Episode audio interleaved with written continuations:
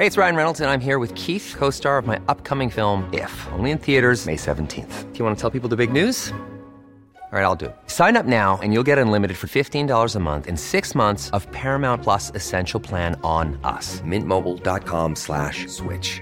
Upfront payment of $45 equivalent to $15 per month. Unlimited over 40 gigabytes per month. Face lower speeds. Videos at 480p. Active Mint customers by 531.24 get six months of Paramount Plus Essential Plan. Auto renews after six months. Offer ends May 31st, 2024. Separate Paramount Plus registration required. Terms and conditions apply if rated PG. Hola amigos, bienvenidos. Esto es Sin Comentarios, el programa con los temas que a todo el mundo le interesan y las opiniones que nadie pidió.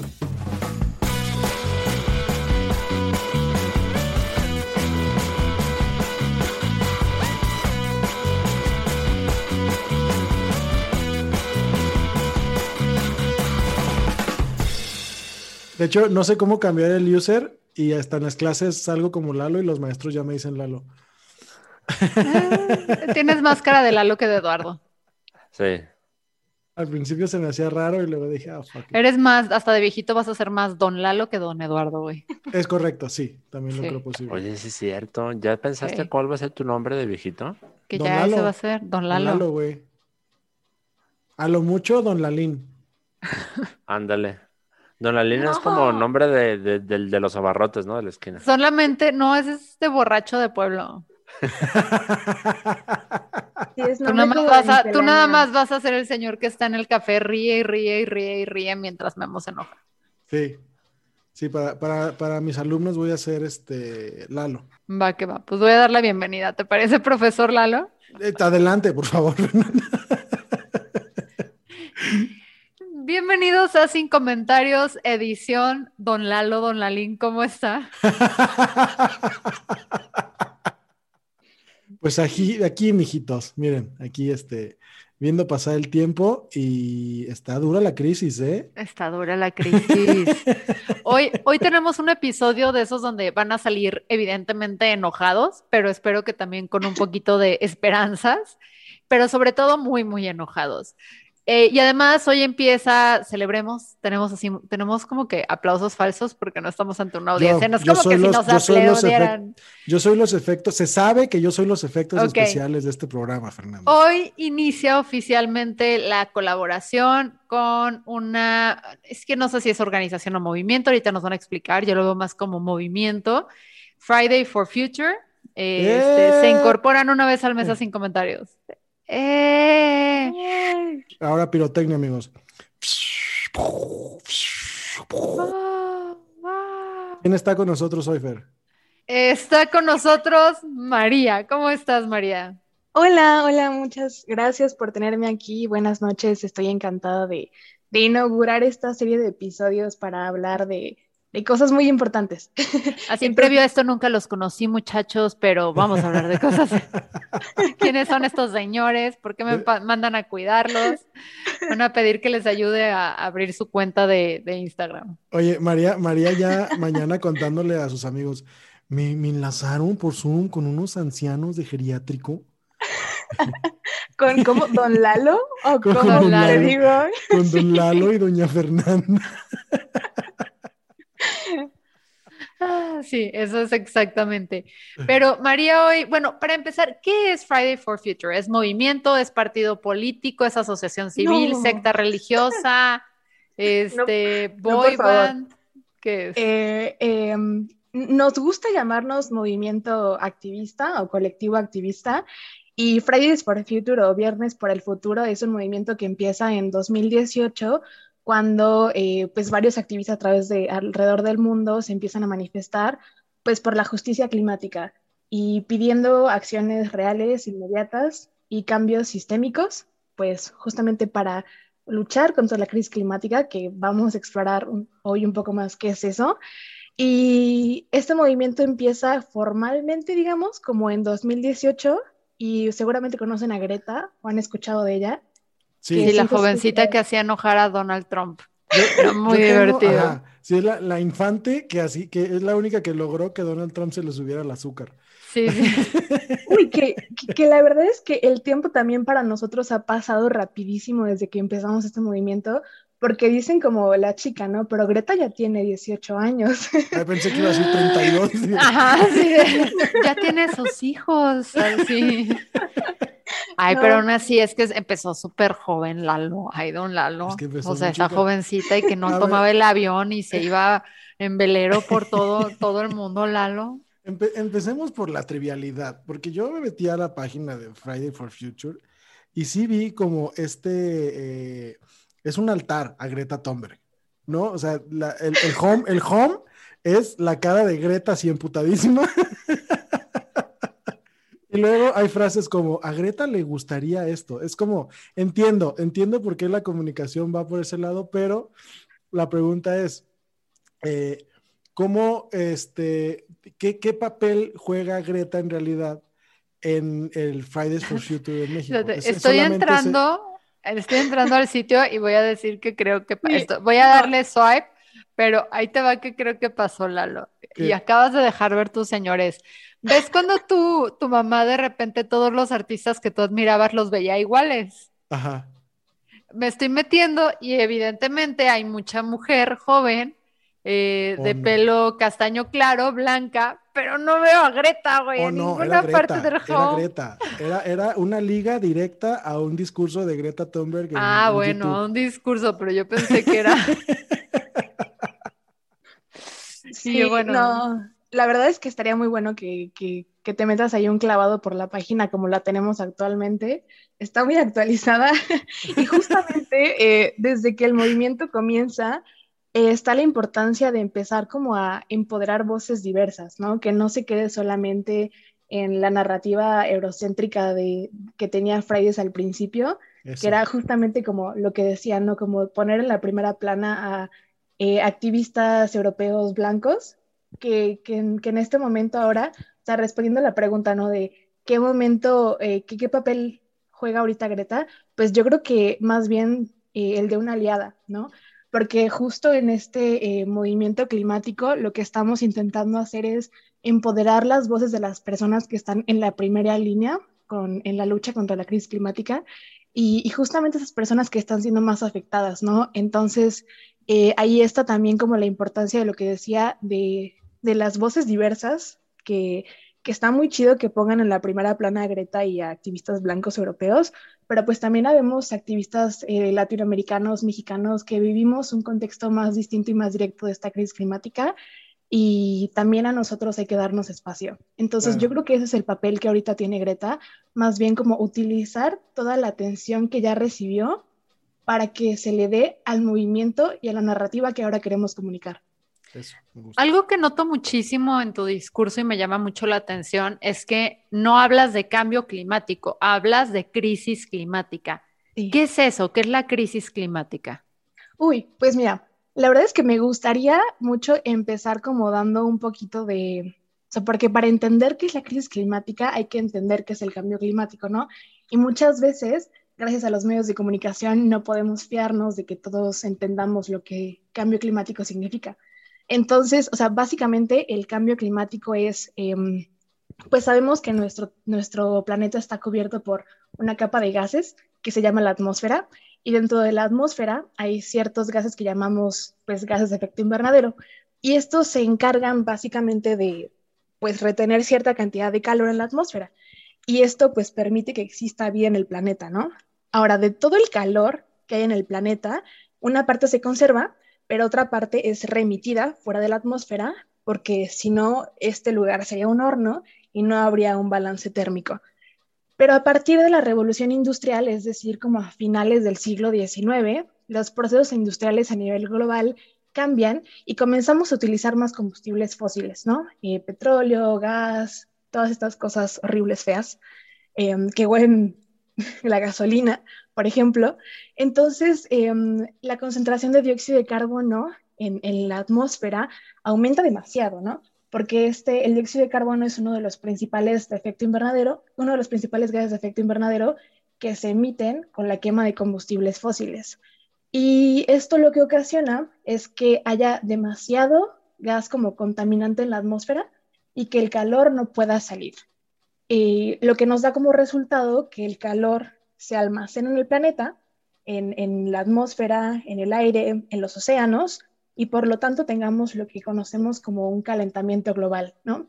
O sea, eso explica científicamente por qué usted, querido podcast escucha, está sudando como nunca antes, mientras escucha esto un jueves en la mañana, güey. Mira, la, buena noticia es que con lo cara que está la gasolina, ya menos gente este, usa el coche a lo Ay, Andrea Legarreta.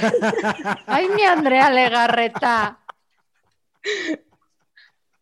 Sí, la verdad es que eh, es, es un tema, porque justo lo que decías ahorita, ¿no? Muchas veces eh, nos cuesta trabajo darnos cuenta de que hay un calentamiento o un cambio climático, porque no se trata solamente de que hoy haga más calor, ¿no? O que mañana haga más frío, cuando no debería ser así, sino de que estas condiciones climáticas a lo largo del tiempo están siendo anormales. Eh, y entonces ahora tenemos cambios climáticos que normalmente deberían suceder en milenios, pero que ahora están sucediendo en décadas.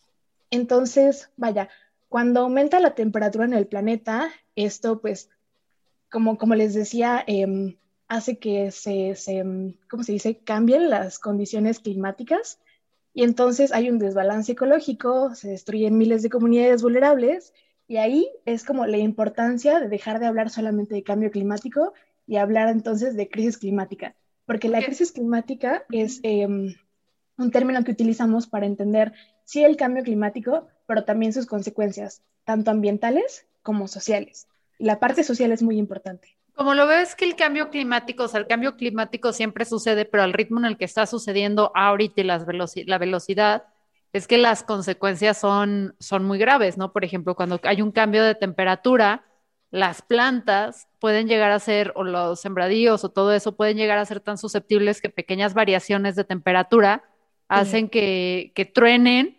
em, cultivos enteros en zonas y regiones especializadas en ese tipo de cultivos y hace luego que tengas pobreza, migración, eh, violencia, y no estoy diciendo que la migración es violencia, viene en orden, pero luego, por favor, queridos panistas, entiendan los que son dos consecuencias totalmente separadas.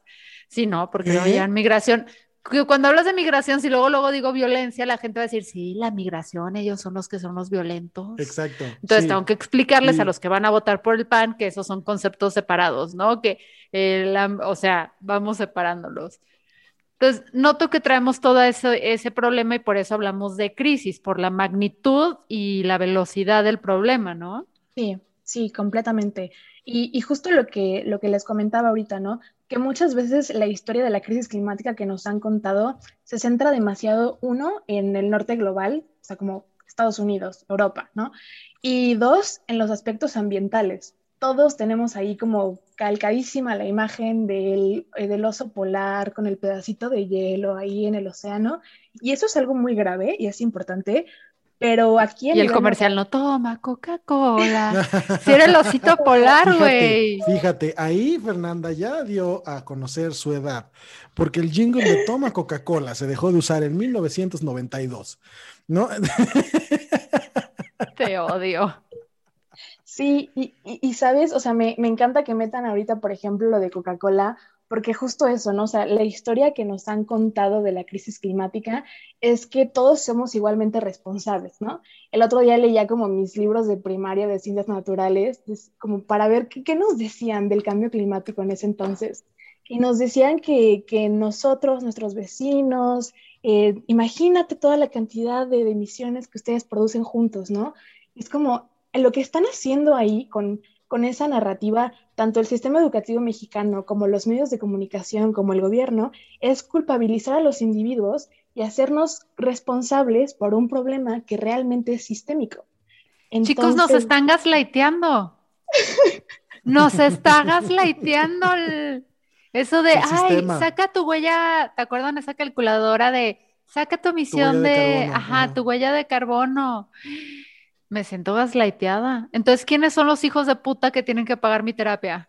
Pues justamente tú, lo dijiste, ¿no? Eh, empresas transnacionales como Coca-Cola, como Shell, como petróleos eh, británicos, como Unilever, Nestlé, todas estas gigantes eh, asesinos del clima que están contaminando nuestra atmósfera, nuestras comunidades desde hace décadas y entonces tienen anuncios llenos de greenwashing diciendo como, como, como lo que pasó esto también, eso sí ya me tocó a mí, em, lo de las botellas de Aclarándole, señores, señores, a ver, ancianos, para que vean que eso... Asesinos del clima suena como a colectivo de hip hoperos de ahí de, de Tlaquepaque, ¿no? Ay, no, por favor. Entonces, ¿qué pasa con los asesinos del clima? Sí, pues justamente esto que estábamos diciendo, ¿no? Que nos han hecho creer que todos somos responsables, pero realmente como los principales responsables de esta crisis son pues las empresas transnacionales, eh, los gobiernos especialmente del norte global, como son Estados Unidos, Rusia, la Unión Europea, China, y también el 10% de la población más rica, que emite más dióxido de carbono que el 90% restante de la población porque tienen mayor poder adquisitivo y entonces consumen más. Entonces, esos sectores de la población son como lo que tú decías, que, son los principales responsables de esta crisis, los que deberían estar pagando por las reparaciones climáticas y por tu terapia de paso. Vamos, vamos afuera de Andares, eh, convoco a ir afuera de Andares, a, a, estirar la mano y decirle a don millonario que llega en su suburban, señor, su huella de carbono es más grande que la mía, móchese, son 100 varos. ¿No? Bueno, no, no te darían el dinero a ti. ¿En qué se tendría que ir el dinero y los impuestos a estas maldita empresas? Sea, maldita sea. Además del bolsillo de Lalo. Claro, y, y lo que justo lo que decía, ¿no? Las reparaciones climáticas y las reparaciones a todas las comunidades más afectadas Em, tenemos, por ejemplo, el caso de que en Latinoamérica eh, somos la región más peligrosa para ser un defensor ambiental. Y México es el cuarto país con más asesinatos de defensores, ¿no? Entonces, ¿a dónde debería ir este dinero de los asesinos del clima, ¿no? Pues justamente a, a reparar los daños que han hecho en estas comunidades donde hay líderes comunitarios, a, pues poniéndoles frente que al final terminan siendo asesinados. Reparar y prevenir, ¿no? O sea, dar programas de protección, de... Pero por la bronca es que luego tienes a los poderosos, al maldito político ahí colisionado con todos y la corrupción, entonces nadie quiere... Entonces tendrías que rescatarte la empresa, la iniciativa privada, pero luego son los que más contaminan y volvemos a sentirnos mierda. A ver, Lalo, el círculo. Sí, es muy evidente. Es muy... Te arruiné el día por completo, Lalo. No, mira, no, Fernanda, no es que me estés este, arruinando el día, simplemente lo desmejoraste. ¿Qué te parece? Tengo, antes de que sigamos profundizando en el tema de, la ¿Por qué vale madres el mundo? La crisis climática, exacto, porque me deprime.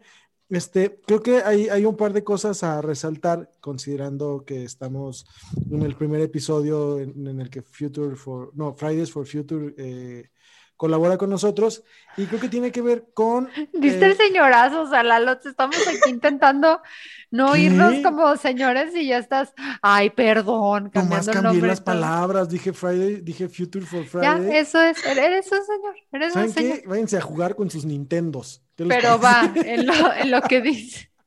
¿Cuál era tu pregunta antes de que te recordara lo viejo que eres? Mi pregunta es, eh, más bien, me gustaría enfatizar porque sí le di una repasadita a la, página, y me llaman la atención dos cosas. Uno, es mucha gente joven, ¿no? O sea, se ven morros, se ven ¿Estás enojado? ¿Te enoja que sea tanta gente joven reunida? No, no estoy enojado, estoy ah. realmente entusiasmado. Ok. De que, haya gente involucrada. ¿Qué, es? O sea, eh, entiendo que el, inicio de Fridays for Future tenía que ver con los morros de, de 14, 13 años eh, brincándose un viernes de escuela para eh, traer a, este, eh, el tema a colación, ¿no? Para hacer manifestaciones. ¿Estoy entendiendo bien? sí, sí, parcialmente sí. ¿Cómo, ¿Cómo, se ha traducido eso a cómo opera actualmente el, el movimiento? En, en, en, el entendido de que en México, ¿qué tan viable es o qué tanto está ocurriendo que operativamente este, sí se pueda, que, que haya niños involucrados en ese tipo de manifestaciones, porque una de las cosas muy importantes que leí yo en la página de Friday for Future es que te dicen, güey, este, este pedo del activismo, eh, este, te recomendamos que antes de que le entres, eh, consultes a las ONGs que, que, te puedan asesorar sobre cómo hacerlo de manera pacífica y este, que siempre eh, guardes tu, eh, ay, se me fue la palabra, tu integridad, tu integridad personal uh -huh. antes que cualquier otra cosa que tenga que ver con el activismo. Esto habla de que están tratando de contextualizar el, el movimiento en un lugar que es violento como México, ¿no? Entonces, ¿cómo sí. funciona Friday for Future en México? Pues mira, la verdad es que es un tema interesante porque justo, o sea, en la página, por ejemplo, internacional de, de Fridays se habla de que um, un, un, como medio, una herramienta efectiva para la desobediencia civil es la manifestación pacífica, ¿no? Uh -huh. Pero tenemos también justo eso de la narrativa de las personas ciegas más afectadas, que se conoce como MAPA, y México es uno de esos países que está siendo más impactado por la crisis climática. Y como lo que decíamos, ¿no? También es uno de los países más violentos para manifestarte al respecto. Eh, no como, por ejemplo, Filipinas o Colombia, que, que la verdad está muy, mucho más feo allá, pero aquí también está así. Y justamente tiene que ver que muchas veces como somos personas jóvenes, es el hecho de que dejar en claro que lo que estamos haciendo son manifestaciones pacíficas y que si bien el movimiento empezó como eh, tipo viernes por el futuro, nos estamos dando cuenta de que no se trata solamente de nuestro futuro, sino del presente de alguna de las comunidades más afectadas, ¿no? De los campesinos, de las personas indígenas y también como que mucho de la, de la labor que tenemos en Fridays for Future México y de la responsabilidad, yo creo, es eh, hacer estas conexiones con los movimientos locales, con, con las luchas locales que han estado aquí desde muchísimo antes que nosotros y en gran parte la lucha que nosotros podemos llevar a cabo hoy en día es gracias a esas personas que han luchado antes que nosotros. Eh, los movimientos de, por la justicia racial, indigenistas, de feministas, eh, porque también en, en, Fridays for Future tenemos eh, la visión de que demandamos cambios sistémicos. Y, y en México y en Latinoamérica, por ejemplo, también traemos esta narrativa de que la lucha por la justicia climática es una, justicia, es es una lucha por la justicia social y por lo tanto debe ser interseccional. Eh, no, no puede haber justicia climática sin justicia racial, sin justicia de género, sin justicia para los pueblos indígenas. Entonces, eh, pues vaya, creo que mucho en México también es esta responsabilidad que tenemos por respetar las luchas locales, pero también al mismo tiempo intentar eh, pues no, no, replicar como estas lógicas europeas o eurocentristas, ¿no? Como de, ay, vamos a darles una voz a estas comunidades, ¿no? Claro. Vamos a salvarlos, pobrecitos, como no. nosotros creemos. Y, ah, y, creo que ahí, ahí viene otra pregunta que me parece importante. ¿Cómo bajas este discurso del que nos estás hablando?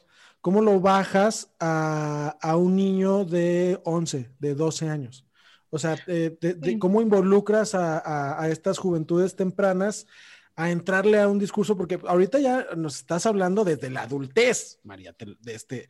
Eh, o sea, estás es, viendo es, para cuándo reclutas a tu hija y desde cuándo se las mando para manifestarse. Está siendo bastante elocuente y articulada y pienso que difícilmente un morro de 11 o 12 años se puede identificar con, con, con este nivel de discurso. ¿Cómo, cómo lo bajas? ¿Cómo, cómo, llegan, ah, claro. ¿Cómo llegan a ellos desde Friday for Future?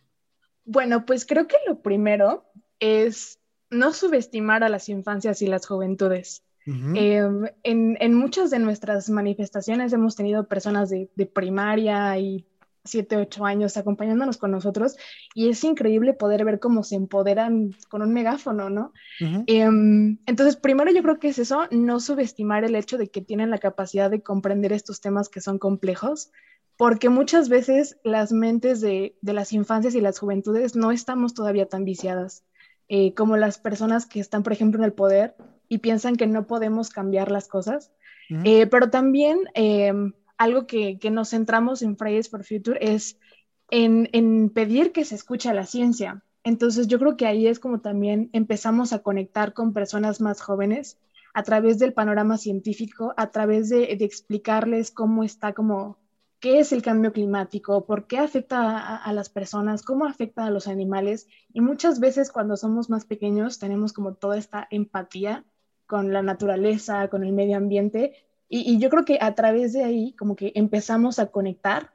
Y también pues por el simple hecho de que cuando eres niño, te venden esta idea de que, vaya, te, te llenan de ilusiones sobre el futuro y, y, una carrera y un trabajo y vas a ser una persona que va a cambiar el mundo, pero ¿cómo vamos a cambiar un mundo que, que, que probablemente no esté aquí para cuando estemos en una edad que ustedes consideran apropiada, ¿no? Para que empecemos a cambiarlo.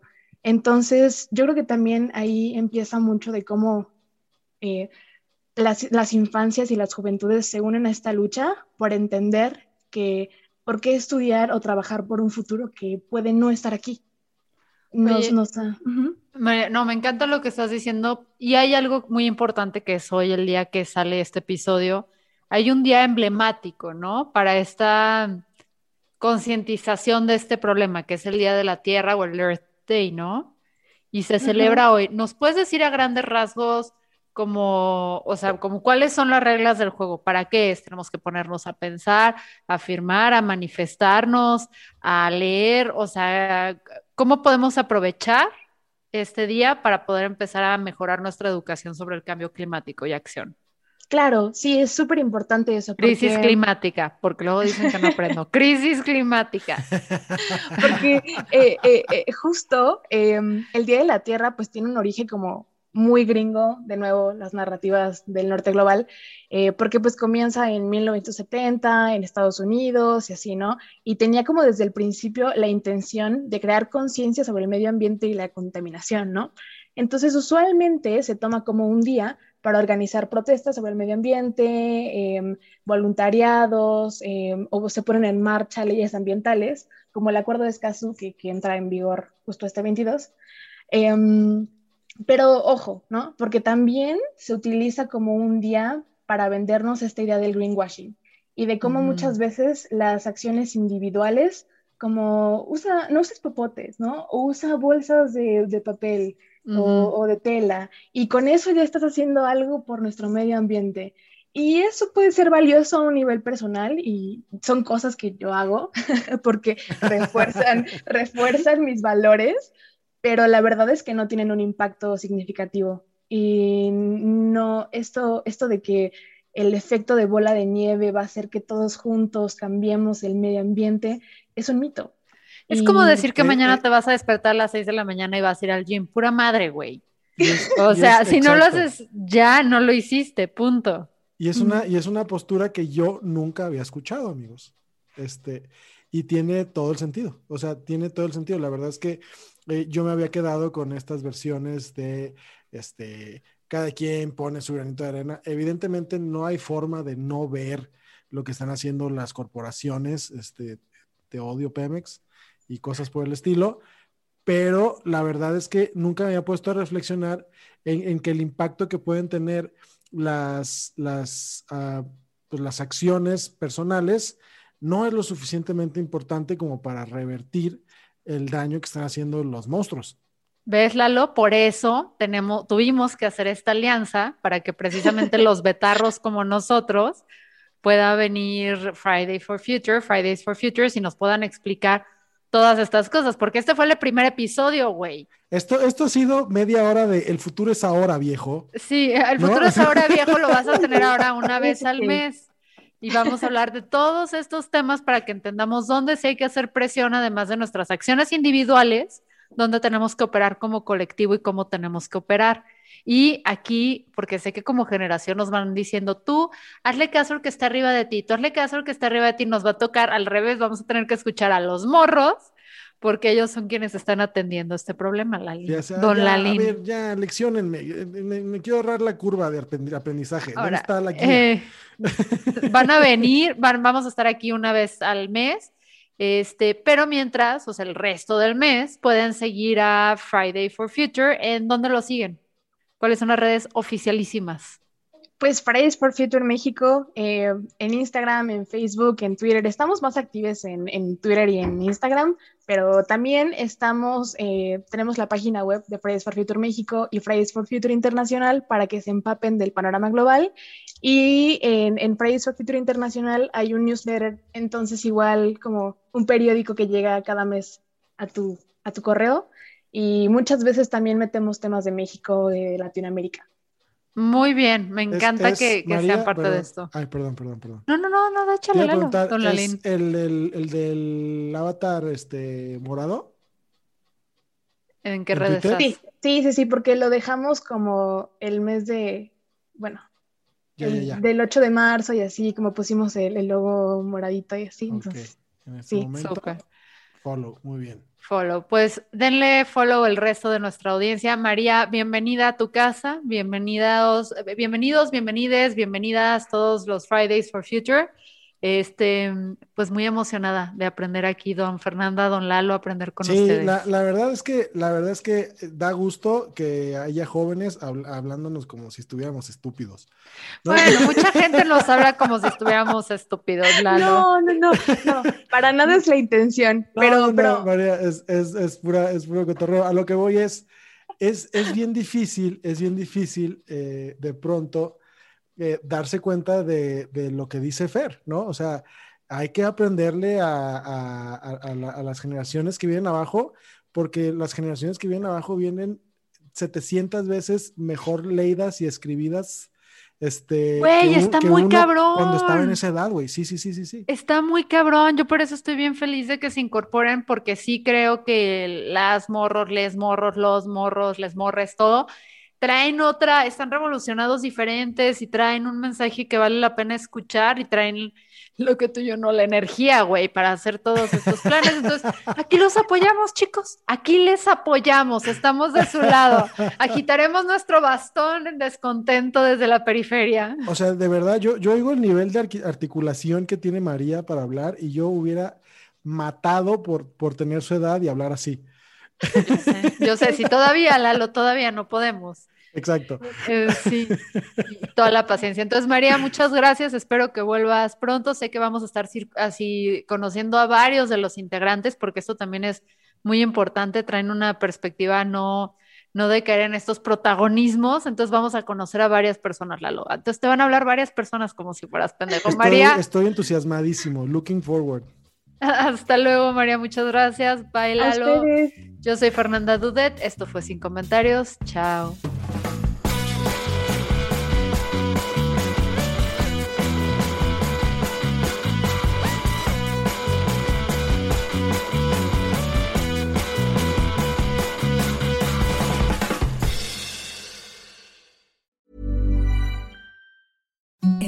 The softest sheets you've ever felt. Now imagine them getting even softer over time. That's what you'll feel with Bowl and Branch's organic cotton sheets. In a recent customer survey, 96% replied that Bowl and Branch sheets get softer with every wash. Start getting your best night's sleep in these sheets that get softer and softer for years to come. Try their sheets with a 30-night guarantee. Plus, get 15% off your first order at bowlandbranch.com. Code BUTTERY. Exclusions apply. See site for details.